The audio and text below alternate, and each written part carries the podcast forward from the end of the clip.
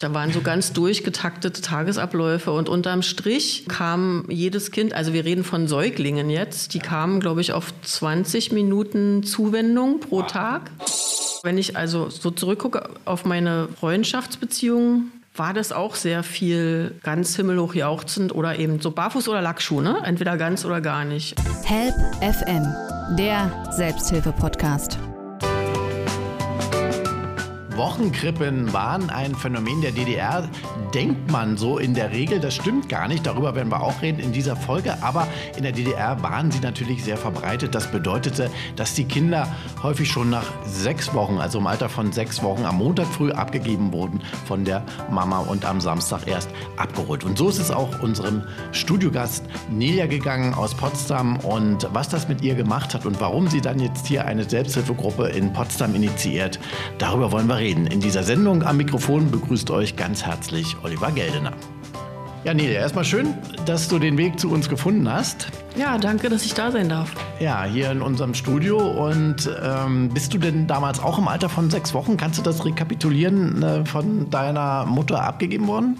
Ja, also es ist ein bisschen schwierig, so konkrete Daten und Fakten rauszubekommen, aber so in etwa muss es gewesen sein, ja, mit sechs Wochen. Mhm. Ist ja alles eine Zeit, äh, da kann sich ja niemand dran erinnern, ja. Das fängt ja immer so ab drei Jahren ungefähr so dunkel an bei uns. Ähm, also das spielt sich alles tief im Unterbewusstsein ab. Bei dir war das hier in der Nähe. Das ging in deinem Fall nicht so lange und äh, ansonsten war aber die Regel schon in der DDR, weil da ging es darum, die Mütter sollten in die Produktion möglichst schnell war auch ein bisschen so der Zeitgeist, dass man gesagt hat, ausgebildete Säuglingsschwestern und so weiter können sich doch viel besser um die Kinder kümmern. In der Regel waren es sogar drei Jahre. Bei dir war es ein halbes Jahr, glaube ich. Ja, ich hatte Glück im Unglück. Bei mir war es ungefähr ein halbes Jahr, ja. Genau. Ähm, aber was würdest du sagen? Also, das ist natürlich ein einsteinendes Erlebnis. Man spricht ja auch von frühkindlichen traumatisierenden Erlebnissen ne? in der Hinsicht, wenn man so früh abgegeben wird. Die Mutter-Kind-Bindung, wie hast du die erlebt zu deiner Mutter? War da immer irgend doch ein Bruch im Vergleich zu anderen Kindern? Das ist ganz schwer zu sagen. Also ich sag mal so, ich habe immer gewusst, dass ich in der Wochenkrippe war. Das war lange einfach normal. Das war so ein Fakt. Ich habe da erst drüber nachgedacht, ob das jetzt irgendwie anders war als bei anderen Kindern, als ich selber Mutter wurde, weil ich das dann plötzlich total absurd fand, also als meine eigene Tochter dann sechs Wochen alt war, diese Idee total absurd fand, die jetzt irgendwo abzugeben und erst nach sechs Tagen wieder abzuholen, zumal ich sie auch noch gestillt habe. Und dann habe ich erst angefangen, diesen Umstand zu reflektieren. Mhm habe aber auch da mich jetzt nicht so in der Tiefe mit beschäftigt, sondern eigentlich erst ähm, ab der Zeit, als die meine Kinder aus dem Haus waren, weil vorher bin ich gar nicht so richtig dazu gekommen. Und dann, also im Austausch mit anderen Wochenkindern habe ich schon mitgekriegt, dass da so ein paar Sachen oder andersrum, es gab immer viel in meinem Gefühlsleben, was ich nicht so wirklich zuordnen konnte. Also was sehr diffus war, was sehr... Mh, mm, was denn zum Beispiel? Ja, Stimmung, einfach extreme Verzweiflungsstimmung oder Angstgefühle auch, die, die ich aber nicht dem Hier und Heute zuordnen konnte, weil im Hier und Heute nichts passiert ist, was das gerechtfertigt hätte. Mhm. Und keine Ahnung, also man wird es nie beweisen können, was jetzt äh, da die exakte Ursache ist dafür. Aber wenn ich mich jetzt unterhalte mit anderen Wochenkindern, erzählen die oft das Gleiche. Mhm. Und äh, mittlerweile gibt es ja auch äh, Forschung dazu. Das hat jetzt ja angefangen vor ein paar Jahren. Und wenn man sich so anhört oder anschaut, was die rausfinden, dann scheint es das auch zu bestätigen. Also man sagt ja, dass Erinnerung so frühkindlich, die ist ja nicht verbunden mit konkreten Bildern oder konkreten Worten oder Ereignissen, sondern das sind eben eher, das sind oft so Stimmungsbilder, das sind Gefühle, auch, ne? Gefühle das sind Gerüche, das sind Töne manchmal, die sowas auslösen können. Und dann gibt es halt so diffuse Stimmungsbilder. Und ich weiß nicht, also je mehr ich mich damit beschäftige, desto mehr denke ich, das macht Sinn. Also das kann durchaus passen zueinander. Klar, ist immer schwierig, ob es jetzt immer daran lag oder ob du das ja. auch so hättest, ist es klar. Aber das ist schon mal ein gutes Indiz, äh, wenn du mit anderen Wochenkindern redest. Und ähm, diese Gruppen gibt es ja jetzt so. So langsam sind die am Entstehen. Ich habe gesehen in Berlin, in Sachsen einiges, in Leipzig, Dresden, also natürlich auf dem Gebiet der ehemaligen DDR vor allem, äh, entsteht das jetzt. Und du gründest das auch gerade in Potsdam seit ein paar Wochen. Also ich denke, das ist schon wichtig, dass man sich da austauscht. Und äh, wenn es da so generelle Erfahrungswerte gibt, dann spricht vieles dafür könnte man jetzt mal sagen, nach Beweisführung, ne, dass es an dieser Wochenkrippe auch lag. Jetzt ist ja naheliegend erstmal zu sagen, wenn ich so früh abgegeben werde, also diese Mutter-Kind-Bindung, von der es ja heute heißt in der Erziehungswissenschaft, die sei so wahnsinnig wichtig, ne, auch um das Urvertrauen aufzubauen, um überhaupt ein Vertrauen zu haben, dann ist ja naheliegend erstmal zu sagen, dass wahrscheinlich Bindungsängste da sind und Bindungsstörungen zum Beispiel. Ne? Also wie, wie hast du das selber erlebt? Also so mit deinem Urvertrauen, ist es grundsätzlich da oder siehst du alles immer eher so als einen, naja, gefährlichen Ort, einen unsicheren Ort. Ja, ich bin auf alle Fälle ein sehr skeptischer Mensch. Also ich sehe schon grundsätzlich die Welt als einen eher gefährlichen und unwirtlichen Ort, was mir lange gar nicht so bewusst war. Ja? Also da, da gehört ja auch erstmal ein Reflexionsvermögen dazu, das so wahrzunehmen und zu erkennen und benennen zu können und so. Aber ich, ja, mittlerweile würde ich auf alle Fälle sagen, das ist so, erlebe ich auch immer wieder. Und ähm, ich würde auch sagen, ich habe zu meiner Mutter, wir haben schon, also ja, wir haben ein, ein gutes Verhältnis, also wir, wir stehen in engem Kontakt, wir stehen im Kontakt, aber es ist schon ein schwieriges Verhältnis. Also es gibt nicht wirklich äh, emotionale Nähe, also sowas wie in den Arm nehmen oder so. Das, Von beiden? Nee, das passiert nicht wirklich. Oder auch ähm, so zarte Gefühle ausdrücken können, also Zuneigung, ja, Freude. Liebe oder so. Das ist ganz schwer in unserer Familie, aber das betrifft nicht nur meine Mutter, das ist mit meinem Vater auch so, aber eben auch mit meiner Mutter. Und ähm, ich würde schon sagen, dass das was damit zu tun hat. Also meine Mutter hat auch immer erzählt, dass wenn sie mich aus der Krippe abgeholt hat, dann lag ich da im Kinderwagen und habe ähm, den ganzen Rückweg über bis nach Hause geweint, geschrien weil ich sie nicht erkannt habe wahrscheinlich. Und sie hat halt ähm, ganz entsetzt in den Kinderwagen da reingeguckt und hat mitgeweint. So, ne? also, ja, ist für beide, glaube ich, eine sehr schwere Situation. Ne? Also es gibt ja auch so Dokumentationen, kann man sich anschauen. Also es ist auch am Montag, wird ja auch immer wieder berichtet, auch im Nachgang, die Mütter sagen es ja selber, es hat ihnen schon sehr wehgetan, die Kinder abzugeben. Ne? Sie haben es aus verschiedenen Gründen gemacht. Und wenn sie sie dann abgeholt haben, haben die Kinder sie nicht erkannt. Klar, weil nach einer Woche haben die sich an die Erzieher gewöhnt. Also du sicherlich auch. Tja, keine. Also wie gesagt, ich habe da ja natürlich null Erinnerungen dran dazu, weil ich jetzt echt mhm. zu klein. Aber meine Mutter hat nie erzählt, dass ich Theater gemacht hätte beim Abgeben. Ja, wahrscheinlich. Ja, ist jeder anders, ne? Also hast du wahrscheinlich gedacht, okay, da muss ich durch. Ja, und ich also sie hat auch nie erzählt davon, dass es, dass ihr das schwer gefallen wäre. Also es war eher, sie hat immer nur erzählt von diesem Abholen, also nicht von dem Abgeben was immer da auch hintersteckt. Es ist auch schwer, darüber zu reden. Vielleicht also auch viel. Ich weiß ja nicht, wie, wie euer Verhältnis ist und nicht jeder ist bereit, darüber offen zu reden und nicht jeder kann auch sagen, es tut mir leid, das war ein Fehler, ich würde es nicht mehr machen. Also viele neigen ja dazu, ihr Leben immer zu rechtfertigen. Ja, das ist äh, hier auch das Thema. Also wir können darüber reden, insofern, als ich, also es ist erlaubt, ich darf Fragen dazu stellen, ja, und ich kriege auch Antworten, aber Gewollt ist es nicht wirklich wahrscheinlich. Ja, gewollt ist es nicht. Und was dann passiert oft ist, ich merke halt, dass da ein riesengroßes Schuldgefühl ist auf der anderen Seite und dass dann Rechtfertigungen äh, losgehen. Und ähm, es gab dann schon oft Situationen, wo ich dann diejenige war, die das Gefühl hatte, ich muss jetzt trösten. Meine Mutter darüber, dass es ihr so schlecht geht, damit mit ihrem schlechten Gewissen. Und das ist ja nicht das, was, ähm, was ich will damit. Ne? Also das macht die Situation ja noch schlimmer finde ich. Was wolltest du damit? Du wolltest eigentlich Aufklärung. Du wolltest erstmal. Ja, genau. Das war, ja, genau. Also es war auch ein Beweggrund für mich, mit diesen Wochenkindern mich auszutauschen, dass ich halt null Erinnerungen habe und dass ich wissen wollte, eben besonders auch von denen, die älter waren, die länger da waren, die Erinnerungen haben, wollte ich halt wissen, was war denn da jetzt genau und wie liefen das und was haben die denn wann gemacht und wann nicht und so. Und das ist auch mittlerweile, also von den Kindern habe ich da wenig erfahren, weil interessanterweise haben die, auch wenn die älter waren, gar nicht so viel Erinnerungen oft. Aber mittlerweile gibt es ja, wie gesagt, ein bisschen Forschung dazu und darüber habe ich jetzt ein paar Sachen erfahren. Aber das war ein wichtiger Beweggrund, einfach auch rauszufinden, was hieß das denn ganz konkret im Alltag? Wie sah das aus, wenn da die Tür zuging, nachdem man abgegeben war und was ist passiert, bis man wieder abgeholt wurde? Haben Sie auch mal mit Erziehern reden können? Die da gearbeitet haben in solchen Krippen? Ich selber persönlich nicht. Ich habe die mitbekommen. Also es gab im April ein Symposium in Rostock, wo das erste Mal so ein Austausch stattfand von Wissenschaftlern, die dazu geforscht haben. Und da gab es eine sehr breite Resonanz und da waren vor Ort auch Erzieherinnen, die sich dann im Rahmen von großen Diskussionen geäußert haben. Also da habe ich so Stimmen mitbekommen, aber ich habe jetzt nicht. Das ist ja auch interessant, ne, wie die das erlebt haben und so. Ja, in der Regel reagieren die auch sehr scharf, weil die mhm. sich mit allem, was so von unserer Seite kommt, sehr angegriffen fühlen. Auch da Schuldgefühle wahrscheinlich, ne? Ja, ja. Schuldgefühle ja auch so ein, das ist auch so ein bisschen, das ist auch so diese Ost-West-Diskussion macht sich an der Stelle fest, weil die, also die Erzieherinnen, glaube ich, haben dann auch oft den Eindruck, dass ihnen abgesprochen wird, dass sie eine wertvolle Arbeit gemacht haben. Also das so ist jetzt, wird jetzt quasi alles im Nachhinein entwertet ja, ja. aus ihrer Sicht. Böse und so, ne? Ja, ja. ja. Hm. Ich glaube, davon muss man sich auch grundsätzlich möglichst frei machen. Darum geht es eigentlich gar nicht. Man müsste das erstmal aufarbeiten.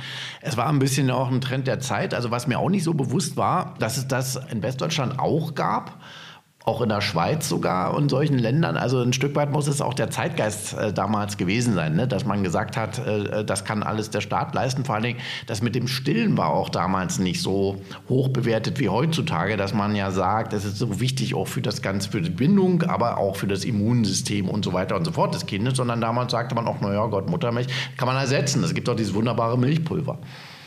Ja, das stimmt. Wobei ich jetzt gerade gehört habe, auf eben jenem Symposium in Rostock, dass das ähm, am Anfang das größte Problem war tatsächlich. Also zumindest in der DDR gab es eine sehr hohe Säuglingssterblichkeit tatsächlich, auch in diesen Wochenkinderkrippen, weil man nicht in der Lage war oder weil diese ähm, wie heißt die, diese Kunstmilch, diese Babynahrung war noch nicht so weit entwickelt. Und da sind die Kinder dran gestorben, tatsächlich ja. anfangs.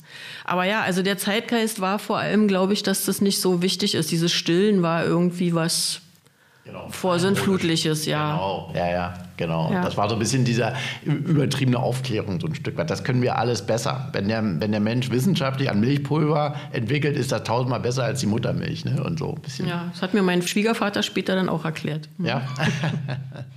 Sie haben gestillt Ihre eigenen Kinder, nehme ich an, oder? Ja, mit meinen eigenen Kindern habe ich, und das ist interessant auch nochmal, wenn ich mir das so im Rückblick angucke, natürlich, oder was heißt natürlich, ich habe versucht mit denen das genau anders und eben richtig zu machen. Ne? Also ich bin mit denen zu Hause geblieben, ja. ich habe die gestillt.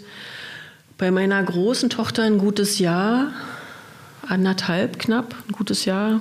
Und bei der kleinen zwei. Also ich kann mir vorstellen, dass das bei dir ein großes Thema war im Vorfeld, als du schwanger warst, dass du genau überlegt hast, ich will das ja anders machen, oder? Auf jeden Fall. Wobei, also ich muss mal sagen, damals nicht so bewusst. Also da habe ich jetzt nicht bewusst gedacht, okay, also ich war in der Wochenkrippe, meine Mutter hat es so und so mit mir gemacht, wie mache ich das?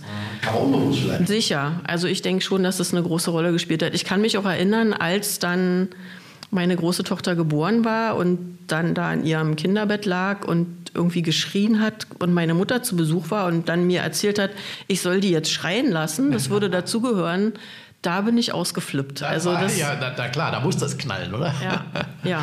Das waren ja die alten beiden Erziehungsmodelle, die da aufeinander geprallt waren. Wobei das ja damals auch Wochenkrippe unabhängig im Westen genauso war, ne? Eine Zeit lang schreien lassen und alles Mögliche, ne? Ja, das kommt, glaube ich. Ich habe jetzt gerade wieder gelesen, es gab irgendwie 1938 oder so kam so ein Buch raus von irgendeiner so Pseudo- oder Wissenschaftlerin, die dieser Nazi-Ideologie da auch anheimgefallen war. Und die hat so propagiert, dass man Kinder verzärtelt, wenn man auf ja, ihre Bedürfnisse eingeht.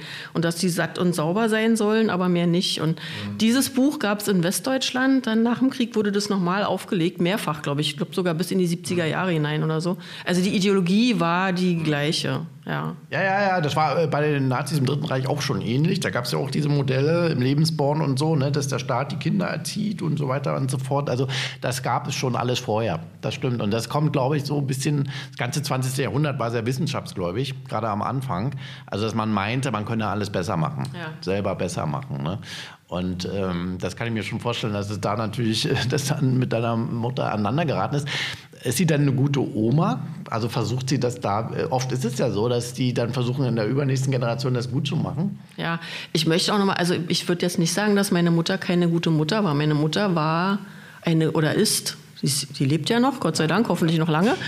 Ähm, meine Mutter ist eine gute Mutter. Auch sie hat es so gut gemacht, wie sie konnte. Und alles, was sie gemacht hat, hat sie mit den besten Vorsätzen gemacht. Ne? Auch diese Wochenkrippe da.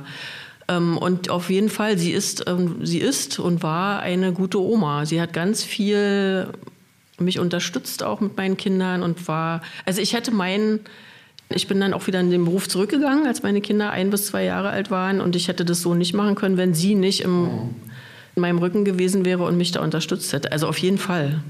Und ihr jüngster Enkel ist jetzt ein Jahr alt, anderthalb. Sie ist jetzt 81 und sie würde gerne immer noch Vollblutoma sein. So langsam lassen die Kräfte nach und sie kann das nicht mehr so, aber ja, sie ist eine ganz ähm, interessierte und aktive Oma. Wichtig ist ja auch, dass man drüber redet und dass du zum Beispiel auch verzeihen kannst und da jetzt nicht einen Groll hast oder so, so nach dem Motto, was hast du mir angetan? Weil du, man muss es ja verstehen, aus der Zeit heraus, vielleicht auch aus der Notwendigkeit heraus damals. Äh, und sie ja auch dachte, dass sie das Beste macht fürs Kind, weil es ja auch so erzählt wurde in der Gesellschaft.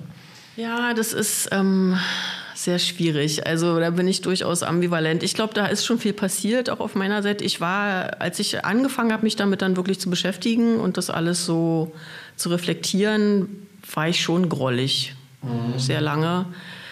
Da ist so ein bisschen was passiert. Ich glaube, ich bin da schon milder geworden. Also das ist so auf und ab. Also es gibt so Phasen, da bin ich friedlich damit und dann gibt es wieder Phasen, wo ich denke, oh Gott, wie, wie konnten die nur? Ja. Ja, es ist so unterschiedlich. Help FM, der Selbsthilfe-Podcast. Würdest du denn sagen, dass sie in dem Sinne etwas angetan, also dass du irgendetwas ein Leiden oder so davon getragen hast, was du sonst mal deiner Meinung nach nicht hättest? Tja, das ist schwer zu sagen. Also in der Wissenschaft würde man jetzt sagen, da fehlt die Vergleichsreihe. Ne? Also ich weiß ja nicht, wie ich jetzt ohne das geworden wäre, aber ich würde schon sagen, dass ich hm, bindungsgestört bin im Sinne von äh, die On- und Off-Beziehung, die ich da mit meiner Mutter hatte durch diese Wochenkrippe, die findet man eigentlich in allen meinen Beziehungen. Ja, ja. hat sich in den Partnerschaften wieder gespiegelt. Auf jeden Fall, ja. Mhm. Warst du in der Lage, eine langjährige Beziehung zu führen? Naja, definier mal lange. Also meine, meine längste Beziehung, weiß ich nicht, war sechs Jahre, sechs, mhm. sechs sieben Jahre. Und, und viel, und ich hatte aber auch so eine zehn Jahre On-Off-Beziehung. Also da ist ganz viel On-Off und nicht nur in meinen Beziehungen, so, nicht, nicht nur in meinen Liebesbeziehungen, sondern auch so in Freundschaften ist das mhm. ganz oft. Also es wird langsam besser, weil ich mehr mitbekomme, was für Muster da am Wirken sind im Hintergrund. Aber wenn ich also so zurückgucke auf meine Freundschaftsbeziehungen, war das auch sehr viel ganz himmelhoch jauchzend oder eben so barfuß oder Lackschuh, ne? Entweder ganz oder gar nicht. Und schnell rein, schnell raus. Hm, würde passen, ja. Ja. Klar. Also wichtig ist ja erstmal, das zu erkennen. Und dann kann man irgendwann auch mal anfangen, Muster zu durchbrechen, nicht? Das Erkennen ist der erste Schritt auf jeden Fall. Ich habe lange irgendwie geglaubt, dass das der Schlüssel wäre. Also sobald ich es erkannt habe, ist es auch schon aufgelöst. Das hat sich leider als Trugschluss herausgestellt. Ja, einfach ist es nicht. Ja. Nee, es ist schon harte Arbeit. Ja. Ähm, ich weiß auch nicht, ob das generell, ob das weggeht wirklich. Ich denke mal, das wird ein Thema bleiben, lebenslang. Ja, ich kann mir vorstellen, dass man das graduell verändern kann. Also, dass es nicht mehr ganz so extrem ist und dass man eben mh, mm, sich bewusster macht, was da passiert tatsächlich. Ne? Genau. Und dem nicht mehr so komplett ausgeliefert ist. Genau, ich meine, bei On-Off ist ja immer so, es gibt einen Fluchtpunkt oder einen vermeintlichen Grund, warum man dann eine Beziehung verlässt. Und wenn du diesen Punkt spürst, kannst du darüber nachdenken und dir vielleicht sagen, eigentlich ist es jetzt Quatsch, dass ich das mache. Genau. Sondern ja. ne, und so weiter. Das wäre so eine Möglichkeit dann. Ja. Ähm, wenn du mit anderen redest, gibt es noch andere äh, Sachen, die bei euch ähnlich sind, wo man sagen kann, das sind möglicherweise diese frühkindlichen Erfahrungen? Also ja, so ein Klassiker ist so ein übersteigertes Autarkiebedürfnis. Mhm. Also dieses Allein, allein. Ich mache alles allein und ich komme auch gar nicht auf die Idee, jemanden zu fragen um Hilfe oder um Rat oder so. Ist das auch bis heute so geblieben bei dir?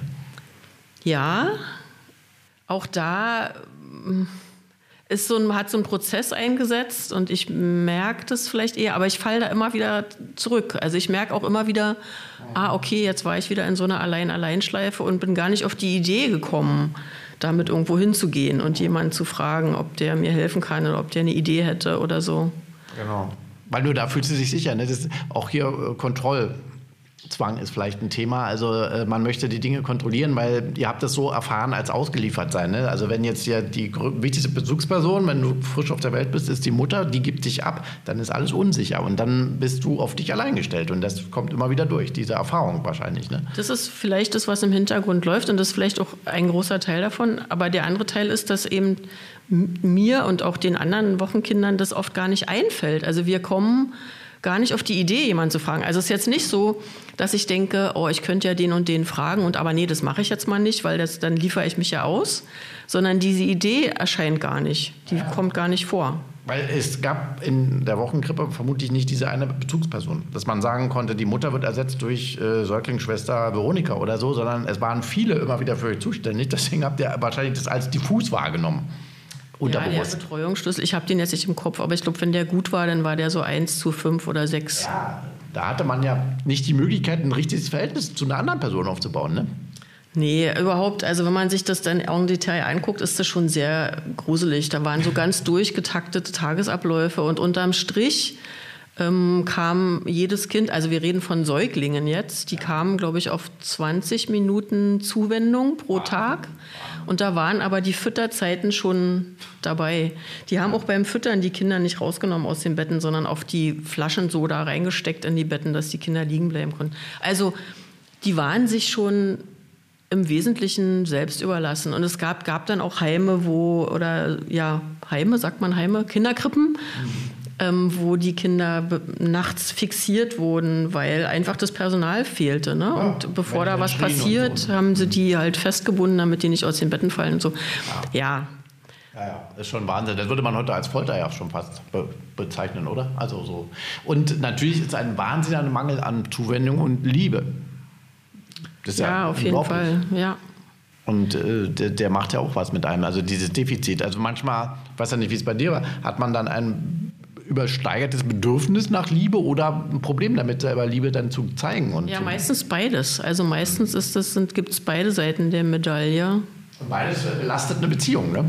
Also kann ein Partner kaum leisten, weder das zu viel noch das zu wenig, damit klarzukommen. Mhm. Ja, genau. Es gibt nämlich auch diese Seite, dass man oder dass ich oder dass auch andere Wochenkinder mit Zuwendung gar nicht so viel anfangen können. Also es ist eben oft so ein interessantes Phänomen, dass wenn das dann passiert mhm. oder wenn Nähe entsteht oder Zuwendung gegeben wird von jemand anders, dass, dass man dann wegrennt oder dass man irgendwie zurückschreckt, weil das was ist, was, was befremdlich ist, genau. Mhm. Man wünscht es sich, aber wenn es da ist, ist es dann auch wieder. Ne? Ja. ja.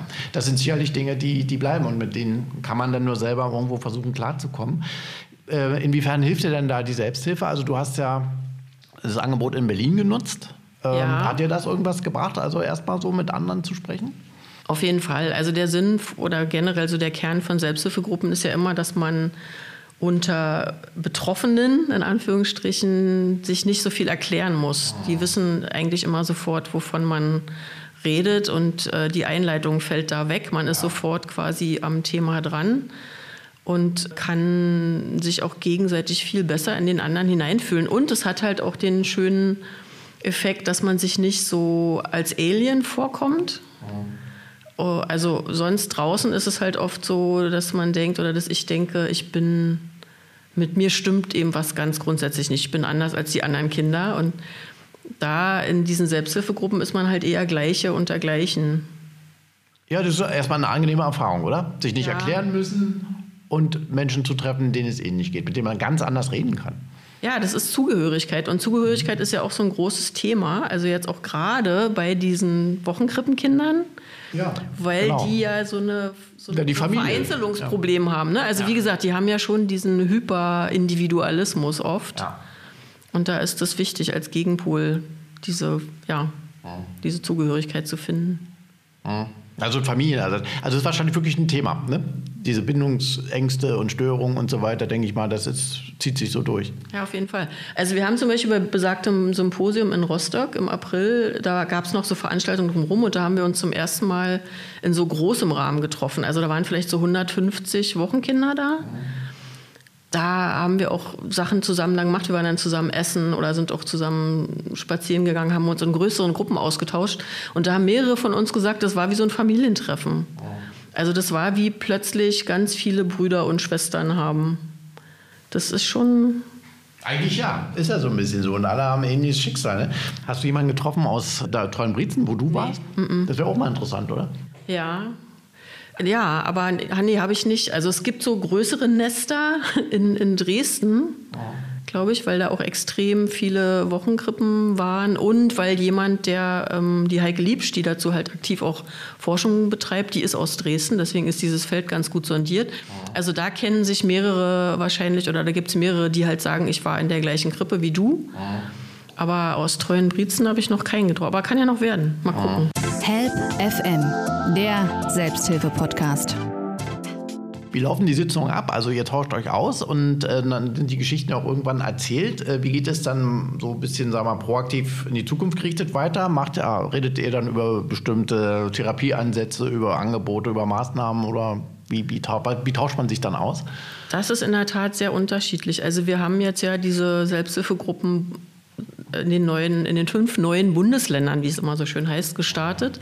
Und da ist noch jedes, jede Selbsthilfegruppe dabei, ihren eigenen Weg zu finden. Also die Berliner machen das zum Beispiel anders als wir. In Berlin gibt es ganz oft Themen, auf die sich die Gruppe dann einigt oder einigen muss und dann soll halt zu dem Thema geteilt werden. Wir hier in Potsdam machen das nicht so. Bei uns gibt es dafür relativ strikte Regeln, die eher so aus den Zwölf-Schritte-Gruppen kommen. Also sowas wie wir reden hier nur von uns selbst. Es gibt keinen Crosstalk, also es wird nicht bewertet, was der andere sagt. Es wird nicht kommentiert. Wir lassen uns ausreden und so weiter und so fort. Und dafür sind die Themen aber frei. Und bisher sind wir damit ganz gut gefahren. Also es kann auch sein, ich meine, wir sind ja erst am Anfang. Das ist ein Prozess. Und wenn wir feststellen, dass es ein anderes Format braucht oder dass wir andere Sachen, andere Aspekte einfließen lassen müssen, werden wir das tun. Aber im Moment ähm, ist es freies Teilen. Das heißt, jeder redet eher darüber, wie er sich gerade fühlt oder wie seine Woche war oder so. Genau, also wir in Potsdam treffen uns einmal im Monat zurzeit. Wie der Monat war dann. Wie der Monat war, genau. Es ist schon so, dass, jedem, also dass dann jemand was teilt zu einem bestimmten Thema und dann ist es oft so, dass andere das aufgreifen und sagen halt, ja, das hat mich jetzt angesprochen oder das und das ist meine Erfahrung dazu oder so. Und so entsteht dann auch mal ein Thema. Ne? Also das, das entsteht oft, dass man dann ein Thema hat und dazu teilt, aber wir machen das im Moment noch nicht so, dass das Thema gesetzt wird, also wie so eine Agenda. Jetzt würde mich mal interessieren, was hilft dir denn eigentlich, wenn zum Beispiel sowas nochmal hochkommt, vielleicht so wie Ängste oder so ein bisschen traumatische Dinge? Hast du da für dich Mechanismen entwickelt, die dir helfen? Meinetwegen Meditation oder tust du dann irgendetwas Gutes für dich oder so? Also ich würde mal sagen, ich gehe schon seit 20 Jahren in andere Selbsthilfegruppen, nämlich in besagte Zwölf-Schritte-Gruppen und habe da ganz viel eben auch gelernt, über das Reden und über den Austausch mit anderen sowas zu regulieren.